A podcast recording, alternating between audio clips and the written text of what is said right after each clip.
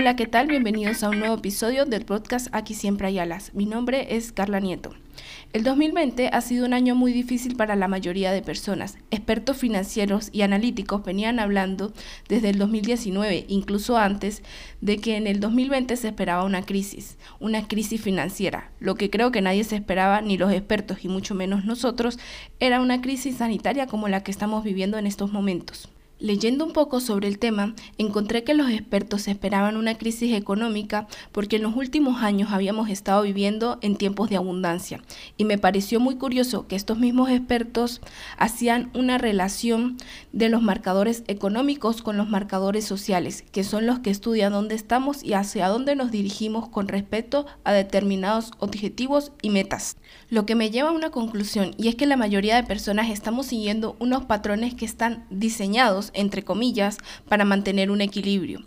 Esto me ha dado muchas vueltas en la cabeza de cómo es nuestra relación con el dinero, y ese es nuestro tema de hoy. Todos hemos llegado a la conclusión que es más difícil vivir en escasez que en abundancia, pero el término escasez no se refiere solo al dinero. La escasez puede ser ideas, lógicas, sentimientos y pensamientos. ¿Cuánto de nosotros creemos que todo lo que queremos y soñamos lo podemos tener de verdad? La mayoría nos ponemos algunas barreras que va muy relacionado al primer episodio que tuvimos en este podcast.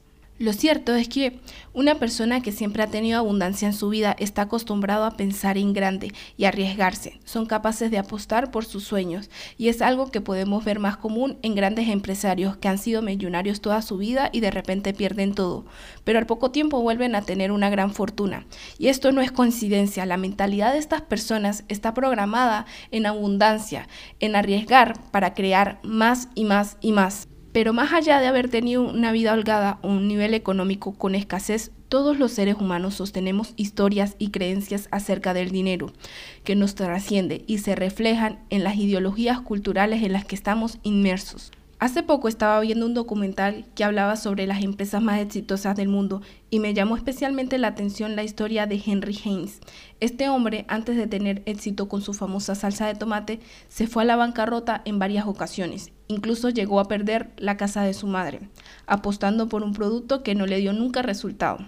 Las personas se burlaban de él, pero él nunca hizo caso y tenía claro su objetivo. Quería diseñar un producto que fuera utilizado en todos los Estados Unidos Incluso este sueño lo tenía antes que se creara el sistema ferrocarril, que años después harían su sueño realidad. Creó una salsa para disfrazar el sabor de la carne podrida que se vendía entonces en Estados Unidos después de la guerra civil. Su objetivo estaba claro en su mente por muchas burlas que recibió. Él siguió adelante, él confió en él. No permitió que las personas con poder, pero con gran escasez creativa e inteligencia, le quitaran su sueño. Uno de los grandes problemas que tenemos con nuestra relación con el dinero es que no somos conscientes que el dinero es solamente un medio de cambio. El significado que tú le des es lo que realmente importa. El dinero tiene que ver con los valores y preferencias que nosotros como personas le damos. Pero es solo un elemento de intercambio y nosotros somos los que le damos el valor. De la misma manera tenemos que evaluar el precio que le colocamos a nuestros servicios o productos, aquello en lo que nos desenvolvemos y elegimos para vivir. Somos nosotros los que decidimos qué valor tiene nuestro trabajo y aquello que vendemos. Ahora bien, tenemos el derecho y la responsabilidad de elegir en qué tipo de mentalidad queremos habitar. Podemos optar por una mentalidad de escasez o una mentalidad de abundancia. Yo no soy experta financiera ni siempre he tenido la mejor relación con el dinero y generar una mentalidad más abundante, pero todos los días me esfuerzo en mejorar y mantener una relación cordial con este. Y personalmente lo que me ha ayudado es buscar historias que me inspiren.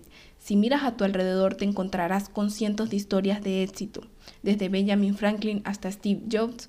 Estas personas han logrado cosas con las que muchos solo soñamos, pero el hecho que las hayan logrado es evidencia que todo es posible. Un hábito que me ha ayudado mucho a mantener mi mente con pensamientos abundantes y no desanimarme es levantarme más temprano de lo que acostumbraba. Este es un hábito muy importante y es conocido como hábito clave.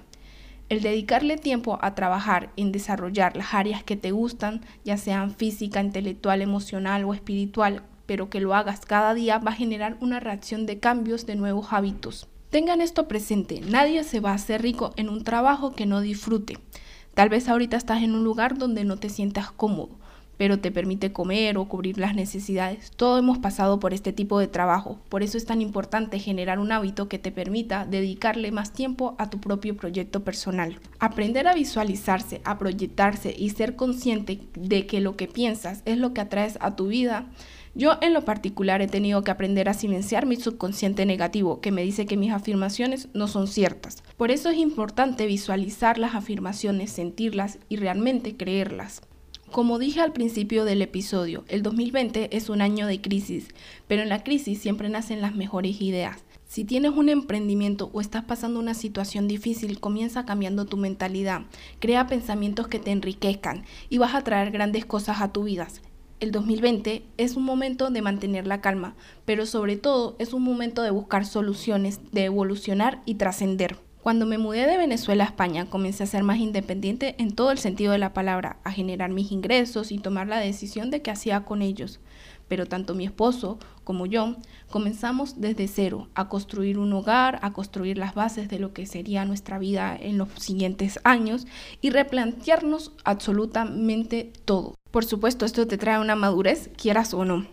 En cierta parte del haber emigrado nos llevó a replantearnos nuestros hábitos de dinero como ahorrar constantemente independientemente de la cantidad, hacer lista de las cosas esenciales para nosotros y nuestro hogar, hacer hojas de Excel los primeros días del mes, también nos enseñó a no mirar las cuentas todos los días, a bendecir las facturas que se iban pagando, a dar las gracias por adelantado, incluso nos enseñó a cortar las compras innecesarias por el momento, a enfocarnos en lo que nos permitía generar más como lo he dicho antes, yo no soy experta en finanzas ni en economía, pero soy trabajadora y emprendedora como muchas de las personas que me están escuchando.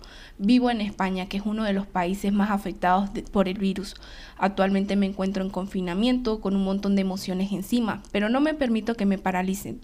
Busco información, busco nutrirme. ¿Cómo puedo reinventarme y evolucionar? Escojo vivir en abundancia.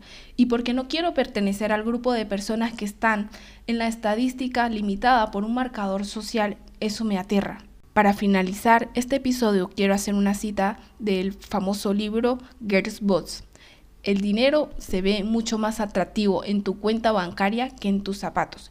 Y Sofía Moruso lo que trata de decir con esto es que no gastes dinero que no tienes. Invierte, invierte en tus ideas, invierte en hacer crecer tu intelecto. Antes de invertir en algo material o en algo por vanidad. Organiza tu mente y se organizarán tus prioridades y por supuesto tus finanzas. Espero este episodio haya sido de su agrado. Hasta el próximo martes.